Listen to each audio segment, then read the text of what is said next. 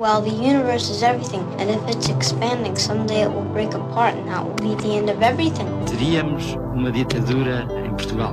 Capitalism is a form of religion. Foi como se soubesse que tinha nascido só. Did you fulfill all your desires? Para que serve o universo? When I was 18, I could do anything. O universo seria inútil. It's all over much too quickly. So, what's the answer? BBX com Pedro Mexia e Inês Menezes. Me's time from a chain back to the strategy. All the way, me sick down, trapped in my den, guarding my heart. So the emperor run and try and kill the try and then just wait. Me sick down, strategy back to guarding will relations. Me's time from a chain back to the strategy. All the way, me sick down, trapped in my den, guarding my heart. So the emperor run and try and kill the try and then just wait. Me sick down, strategy back to guarding will relations.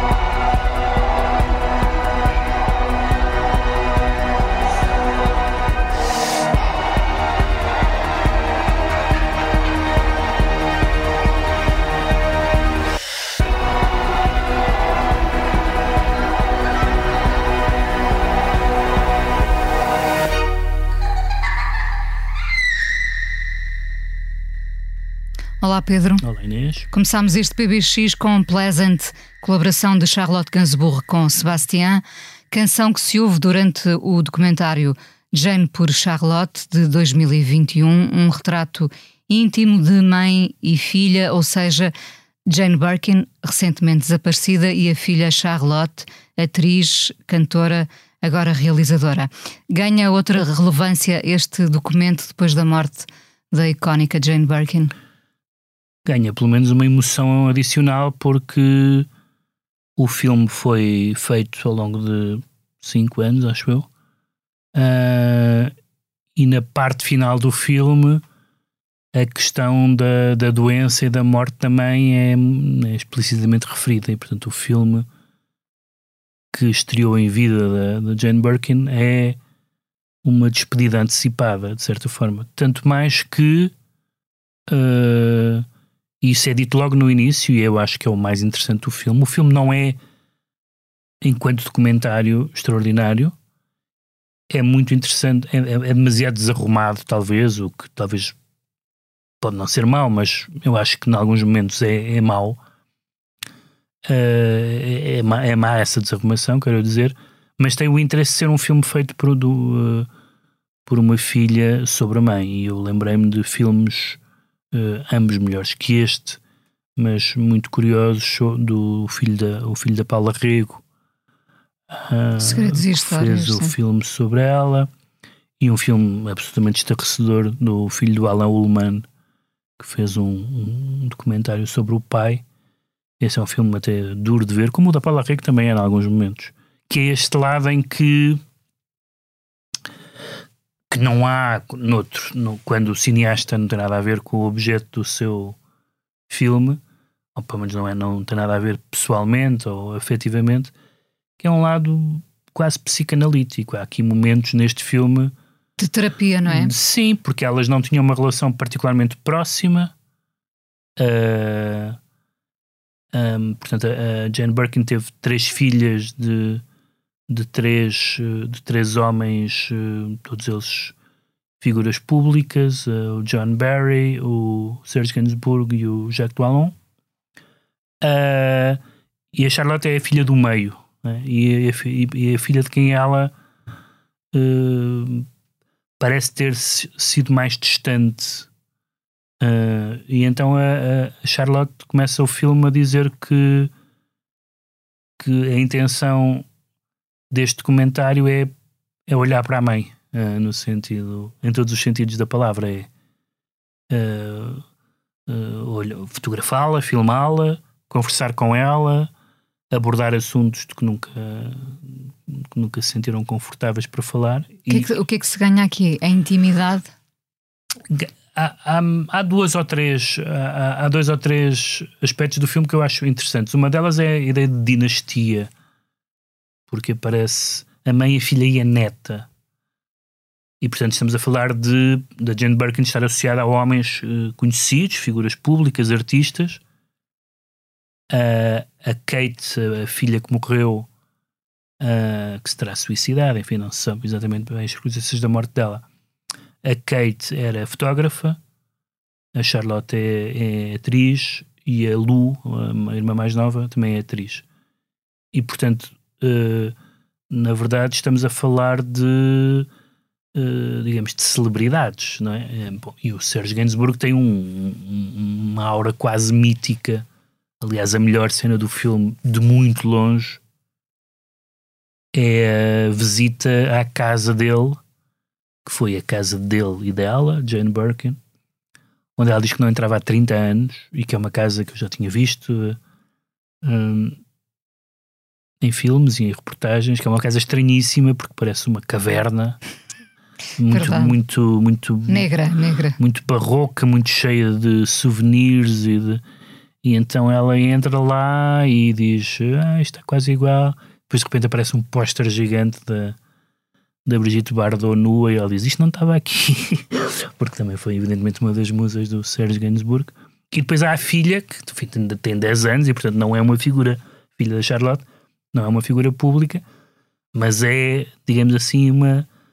É, acompanha a, a mãe a, a, falar com a avó e a falar de quem já cá não está, de, sobretudo a presença muito obsessiva quer do Serge Gainsbourg, quer da, quer da Kate. Uh, e há alguns momentos em que, em que se percebe que é uma jovem dos anos 60 a falar com uma, com uma, com uma filha. Uh, uh, Jane Birkin tem claramente mais uh, à vontade, autoestima e, do que a Charlotte, isso é muito evidente.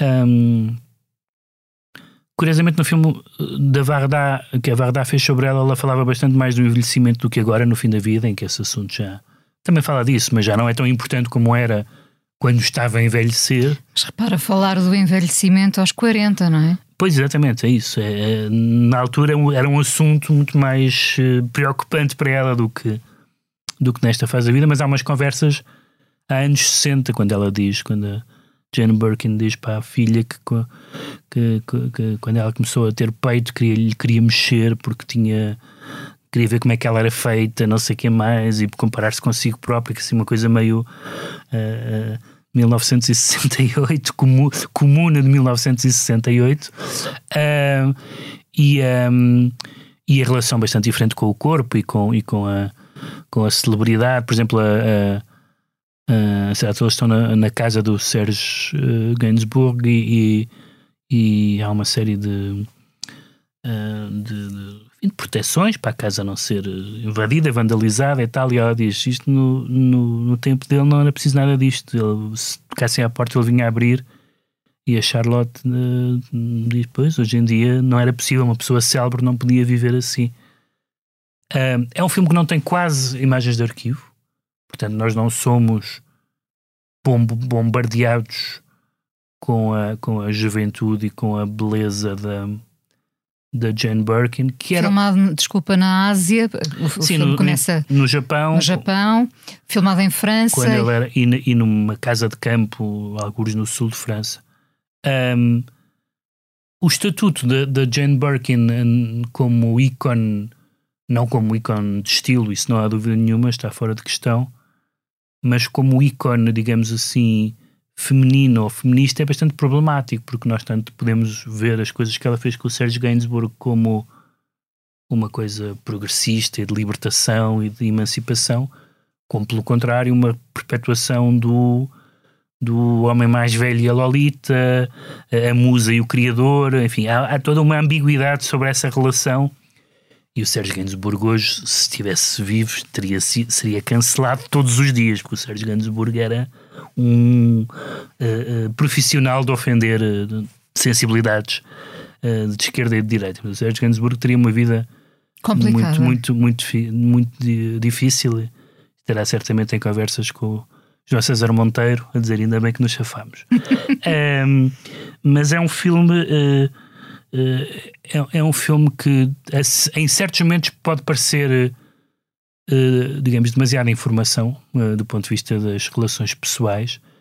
Porque, porque fica sempre no ar uma ideia de ajuste de contas. Não aconteceu isso, não acontece isso no, no documentário da Paula Rego. Não, não. Com o Nick Willing, o filho, não é? Em, em, que não há essa necessidade de um ajuste de contas. Neste caso, entre as duas mulheres, uh, pareceu-te haver ali um, uma carência eh, que é manifestada ao longo do filme?